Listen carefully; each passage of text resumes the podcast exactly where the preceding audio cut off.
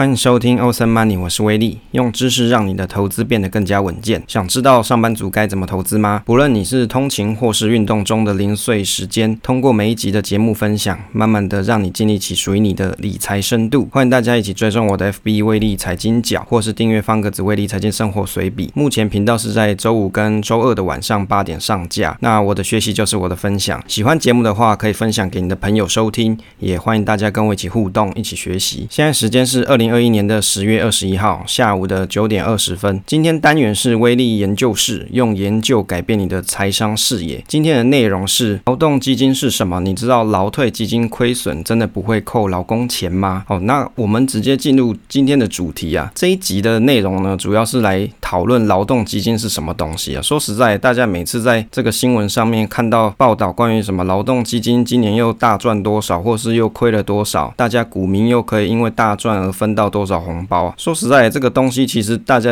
不知道你是真的了解还是不了解。像我是其实不了解，到底这个劳动基金赚钱到底跟我有什么关系？好像什么退休账户可以分到红包，我好像也没有去查过这样。所以呢，这一集呢，我就想说来研究一下这个劳动基金到底是什么东西啊？那也跟大家分享一下，如果你不晓得这个是什么的话，那刚好这一集让可以让你很快速的了解到底劳动基金是什么概念。它是怎么组成的？首先讨论劳动基金这一块啊，我参考了一下政府的官网介绍，劳动部它掌管了全国劳工政策以及什么各项劳动基金，用来提提高这个基金的运作效能。它的目标啊是希望可以获得长期稳定的收益啊，要干嘛嘞？就是让每个劳工的经济生活啊可以得到一些保障啊。所以这个其实是劳动部它一个重要施政方向，就是它很希望这个基金它可以长期的稳定收益啊，让未来。劳工退休的时候，他有一点经济生活的保障。这个劳动基金呢、啊，它到一百零九年的年底啊，整体的规模已经达到了四兆五千六百六十八亿元。当然，我现在这个截稿的日期这边观察，可能已经接近五兆左右了。那当然，他们基金运作的情形啊，在他们的官网啊，都会跟社会大众去做一些揭露啊，就是告诉大家他现在运作怎么样。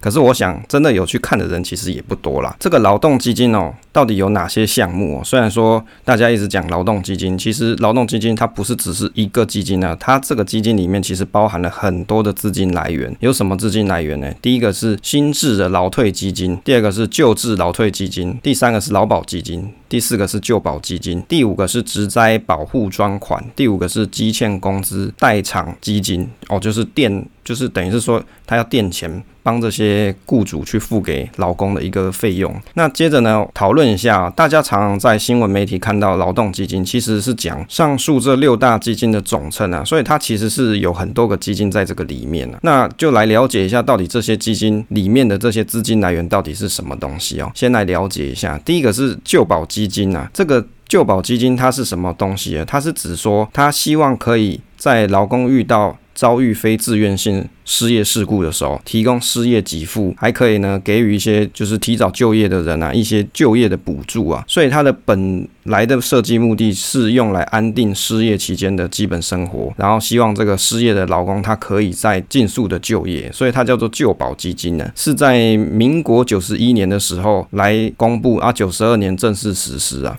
我的心得是说，其实这个基金听起来就是对非自愿性的失业，政府给予照顾是一个不错的事情。就有很多人，尤其是金融海啸的时候啊，或者是比如说大环境不好的时候，有很多公司它会裁员嘛。那这个非自愿性的这种裁员啊，就是等于说非自愿性的失业，你就是可以去申请这个旧保基金的一个保障啦。我觉得是不错。那第二种呢是职灾保护专款，职灾劳工津贴补助啊。其实这个东西听起来有点文绉绉的，它其实呢是用来保障劳工他在职灾上面所遇到的一些困难点呢、啊。那还可以去依据它里面的法规啊去申请，比如说什么失能生活津贴啊、职业训练生活津贴啊等等，还有看护补助啊、家属补助这些。那它这个也算是一个保障劳工的基金呐、啊，是这个积欠工资的代偿基金啊。提到这个代偿基金，它到底是什么东西啊？我查了一下，光看这个字义上面的解释还不够理解，就去翻了一下政府的网页。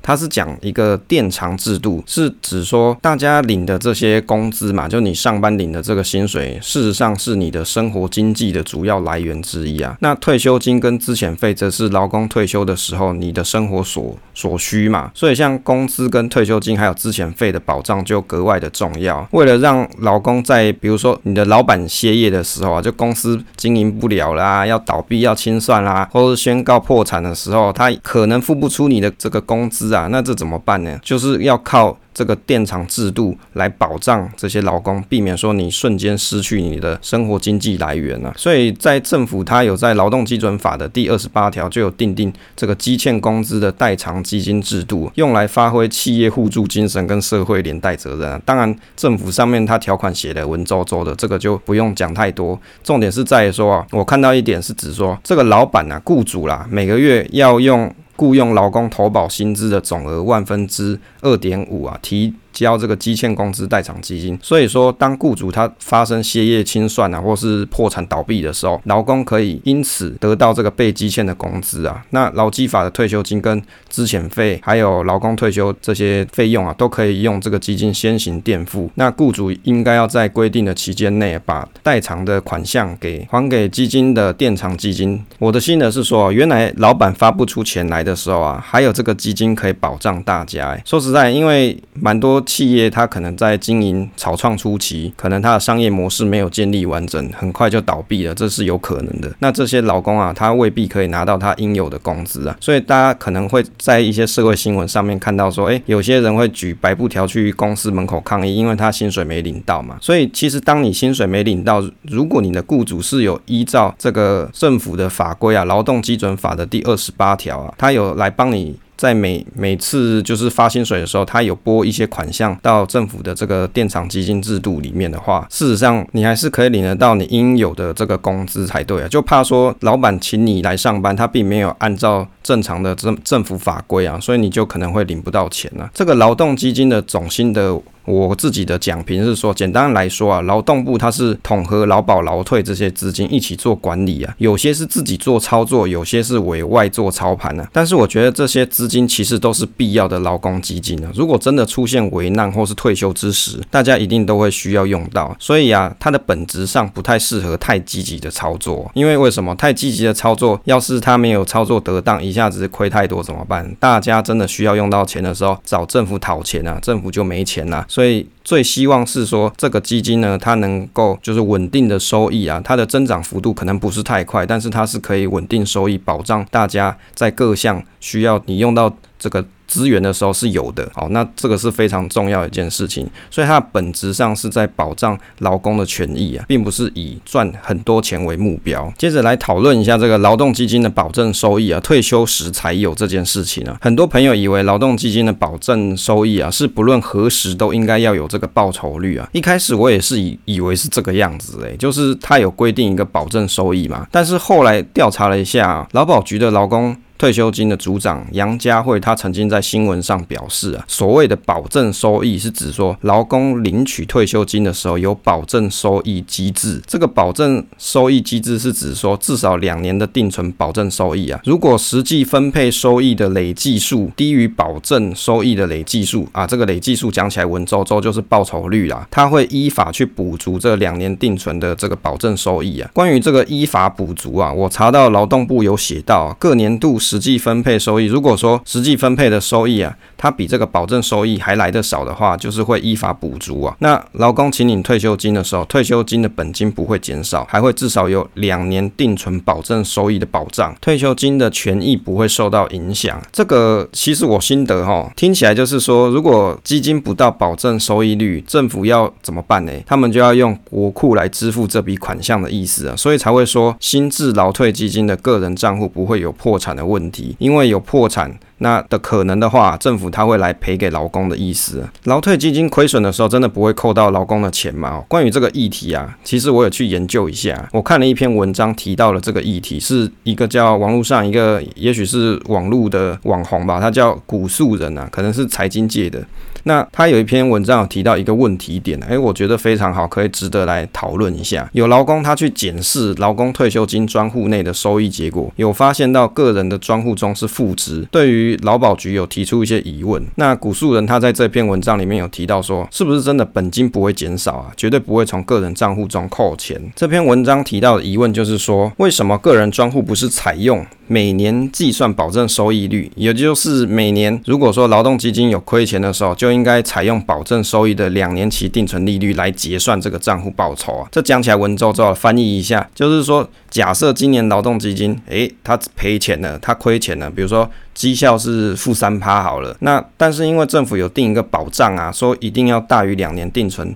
这个利息嘛，利息利率嘛，所以应该在亏钱的时候，你今年的这个绩效应该就要算那个。定存两年来看嘛，但是呢，实际上不是这个样子。劳保局表示说，是以等劳工退休的时候，再全部以每年平均最低保证收益率的方式来计算啊。那古树人他觉得说，诶，这个很不合理啊，就代表说劳工退休金让政府使用了三十到四十年了，结果退休的时候这笔钱只有用这个两年期的定存利率来计算，做这个保证收益率的分红。最低保证收益率，劳保局他有说明，劳工退休基金的运用，政府有。两年期定存最低收益保证，绝对不会损及劳工退休权益啊！这个是劳保局的讲法。我的心得是说，关于他的这一点啊，我一开始其实没有发现问题点，后来想了一下，好像真的不是很划算的，因为政府保证的是在三十四十年，就是大家可能生存时间你会上班嘛，可能大部分人也许你工作三十年，有的做四十年，你退休之后，结果政府保证给你当时两年定存利率分红，诶，重点是它可能是以当下就是你要退休的时候，那个时候的两年定存利率来给你分红，也就是说这笔钱啊放在政府这边，几乎可以肯定，如果在劳退基金这段时间，就是你你缴交退休金的这个时间，就是你每个月扣款的这一段时间，但是他没有赚钱，到了你要退休之时，顶多就是把钱还给你，但是扣掉通膨以后啊，一定是更少的钱啊。如果是这个样子啊，我以为劳退自提六 percent 就更不划算了。用白话来讲，雇主每个月帮你提拨薪水六 percent 啊，你又自自己去提六 percent，一共薪水十二趴哦，交给政府诶。三十年后啊，当你要退休的时候，他只是给你保证两年定存利息啊，怎么算好像都不太划算。但是雇主的提拨这六 percent 啊，是政府的措施，我们没有办法改变啊，因为这这个是规定嘛。那大家听到这里不会觉得很奇怪吗？为什么不是用每年的这个收益累积的收益来去计算呢？而是要用，比如说你要退休之时的时候才用保证收益率呢？为什么不是在每年的时候做结算都用保证收益率呢？关于这一点，我也去研救了一下哦，这个劳工退休金的条例第二十三条里面有提到说，关于这个保证收益率啊，是为了要保障劳工领取历年提交退休金的这个最低的收益啊，并不是要只说要给劳工退休基金年度收益，然后有遇到低于保证收益的时候，由国库去补贴啊。哦，为了为什么会这个样子讲呢？他白话来说就是说。因为我们的台湾的这个市场是属于浅碟市场，在这个市场里面啊，有可能它的投资不一定会有报酬啊，不一定它是真的会赚钱啊，它也有可能会损失的。如果每年办理结算啊，恐会有一种情况啊，这个新闻很喜欢讲这个恐嘛，就很怕会变成是劳工获利，全民买单的这种不公平的情形啊。我的解读就是说，这个意思是指说啊，这个国家不是只有劳工诶，还有其他非劳工的人民嘛，比如说公职人员嘛，哦，或者是军人之类那如果都用国库来补贴劳工，就是你今年度哦，比如说劳动基金没赚钱，那我要补这个两年期的定存利率给你，当做最低收益。那这样子的这件事情啊，会对其他人来说不公平啊。那劳动基金它当然也有可能亏损啊，投资哪有稳赚的？所以啊，不代表说退休之时劳动基金它一定有赚钱。所以这个保证的收益啊，就。政府就来规定说啊，那我就是定这个两年定存利率来计算啦。另外有保证收益是指说新制劳工退休金的制度。至于说劳保基金，我是没有查到说它有保证收益啊。如果各位朋友，你有去查到可以跟我分享。在这个劳保基金里面，我是没有查到说它有这个保证收益。目前是只有看到新制劳工退休金制度才有这个这一个保障。我看了一下，今年六到十月的保证收益率大概就是零点七八 percent 左右啊。也就是说，从今年开始退休的朋友啊，假设你是新制的话，政府保证的红利就是这些啦。例如说，一百万退休金就给零点七八万的红利，就不到一万块啦。那大家觉得这样你满意吗？但是这是至少政府的一个诚意，当做保障嘛。这个让我感觉比较像左手口袋的钱换到右手口袋。为什么？因为那些补贴的钱啊，就是如果补贴嘛，因为不一定会赚钱啊。那政府补贴的钱是不是也是从我的税金来呢？好，就也就是说，如果未来三十年后，我可能退休了嘛，那退休的之时，到时候劳动基金它亏损了，或者是它没有赚钱，那要发给我的这个退休金啊，可能又是从我以前缴的税金来的。哦，这个让我有这样子的联想啊。关心一下劳动基金的近期绩效。今年到八月有八 percent 啊，就累积报酬率有八 percent，我觉得是还不错啦。在今年上半年的持股到底有哪些呢？可能大家也不晓得它持股有哪些。从这个持股名单来看啊，台积电就占了二十七 percent，台达电占了三点五 percent，联发科是三 percent，联电是。也是三 percent，那国泰金大概是二点八 percent，剩下还有中华电信、台电、红海、中钢，另外还有一些金融债跟政府公债，这让我不禁思考啊，这样子的组合跟买零零五零哪个比较好？比如说买零零五零加政府他自己所选的金融债，这样子会不会比较好啊？当然，政府的交易它可以直接在初级市场买入零零五零嘛，不用跟我们这些小散户挤市场，以免影响股市波动。这个是让我有一个一个想法，一个联想啊，就是政府它为什么一定要自己去控这些标的嘛？因为看起来你台积电就占了二十七 percent 了嘛，那跟你去市市场上去买现在市面上有的这些 ETF 有什么不一样？因为为什么这样讲呢？如果你是有基金管理人去控盘的话，基金管理人他管理也是需要费用啊。那为什么不是直接